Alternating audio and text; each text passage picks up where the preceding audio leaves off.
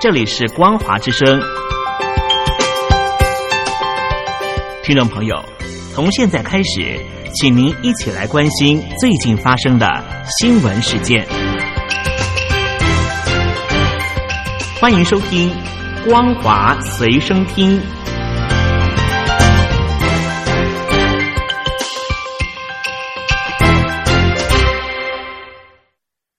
各位听众朋友，你好，欢迎收听本节的光华随身听，我是老谷。首先带您关心今年第八号台风巴威逐步逼近大陆的东北部，预计今天上午在辽宁东部到朝鲜半岛西部一带沿海登陆。中共中央气象台已经发布了台风的橙色预警，有关单位也指示加强防范，减少灾损的损失。由于巴威可能会成为一九四九年以来登陆辽宁的最强台风，大连、丹东、沈阳等地都会预期有暴雨甚至大暴雨。辽宁昨天开始遭遇到强风暴雨，当地也发出了台风防御指示。中共国家防汛抗旱指挥办公室、农业农村部也已经向辽宁以及吉林来发布通知，要求高度的重视防御工作，尽量减少灾损。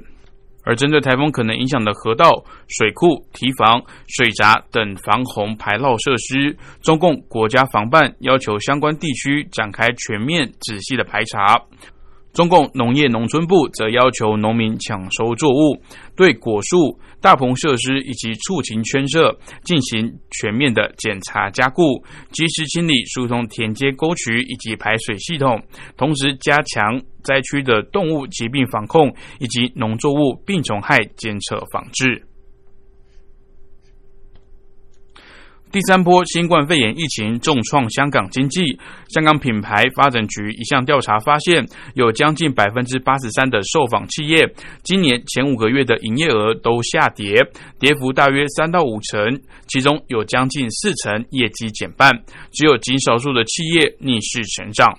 香港品牌发展局总裁杨立门表示，美国政府封杀香港制造的标签，更凸显品牌的重要性。他建议加强向外国推广香港品牌，即使标签上没有香港制造，也能反映产品与香港有关，来增加竞争力。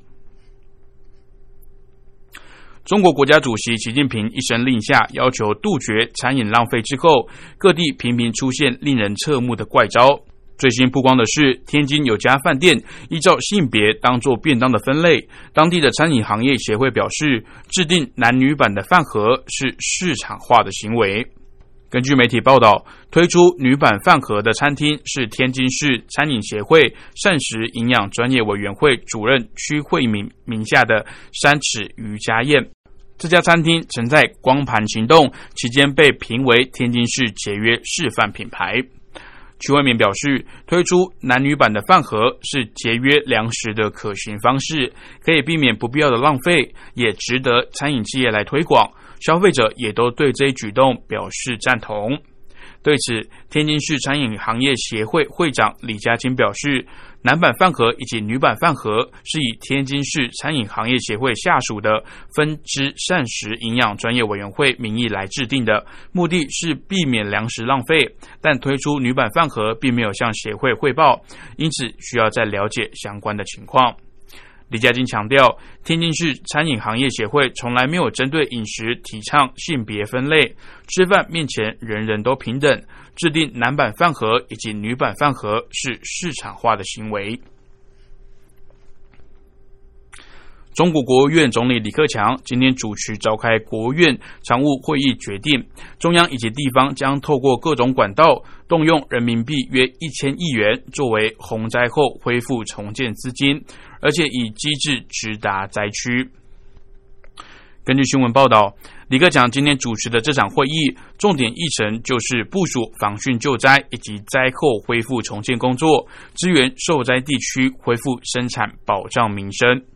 会议坦承，今年长江、淮河等流域都遭到严重的洪灾来迫害，受灾的范围太广，经济的损失很大，是历史上较为严重的一年。但又强调，这场洪灾的人员伤亡比常年大幅减少。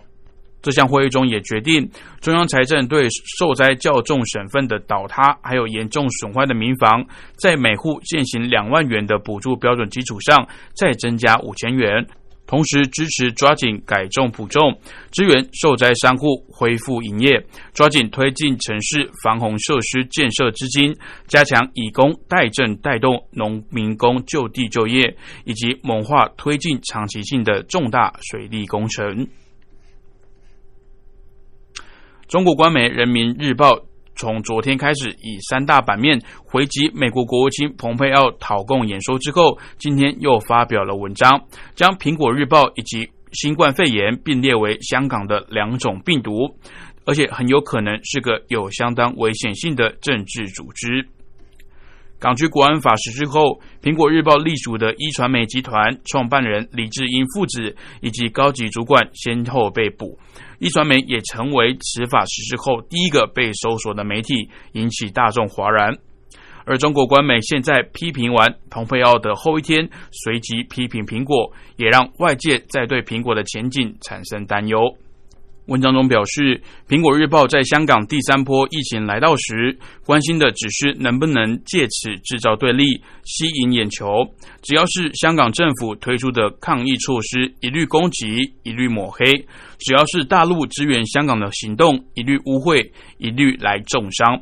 文章最后也提到，疫情再顽固，终能得到控制。而毒苹果之毒更胜过于新冠病毒，呼吁香港各界在同心抗疫的时候，抵制苹果日报，远离政治病毒，共同营造充盈正气、具有建设性的舆论空间。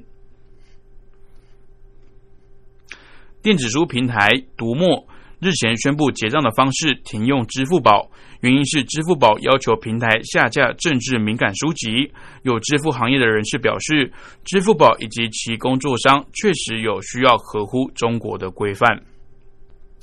读墨日前在官网上发布新闻，表示金融服务调整，因为目前支付宝要求平台需要自行审查，并且下架政治敏感的书籍。为了维护读者知识以及自由选择的权利，我们将停止支援支付宝，确保阅读仍然是拓展视角、全面理解世界的途径之一。根据了解，这次的导火线是读墨上有少数对中国来说相对敏感的书籍。业界人士分析。支付机构在提供支付服务时，往往必须遵守所属国家的法规要求，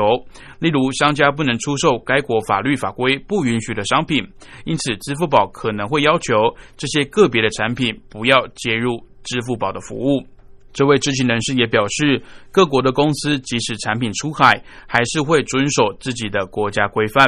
而且会使用支付宝服务的大多都是中国大陆的读者。目前来看，海外商户为了打开中国市场，大多还是会选择遵守相关的法规。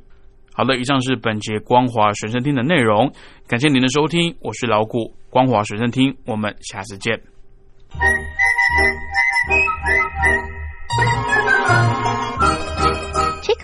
在西方是引起公众注意的一种方式，可以让大家觉察到不容易被发现的问题，所以将启发弊端的人称为吹哨者。有些事情不可以说，但是有些事情必须说。说跟不说的一线之隔，决定了谁可以成为接地英雄。支持听众发出自己的声音，说实话，要真相，才能够让社会各方面都正常起来。请听众安心接币，勇敢吹哨就可以参加抽奖。来信请您寄到台北北门邮局一七零零号信箱，或者是用电子邮件寄到 lily 三二九小老鼠 ns 四五点 highnet 点 net，并将姓名、年龄、职业、地址、邮编、联络电话、电子信箱资料填写完整，就可以参加活动。哨声响起的活动到八月三十一号，请听众勇敢的发出自己的声音，安心接币，勇敢吹哨，就可以参加抽奖。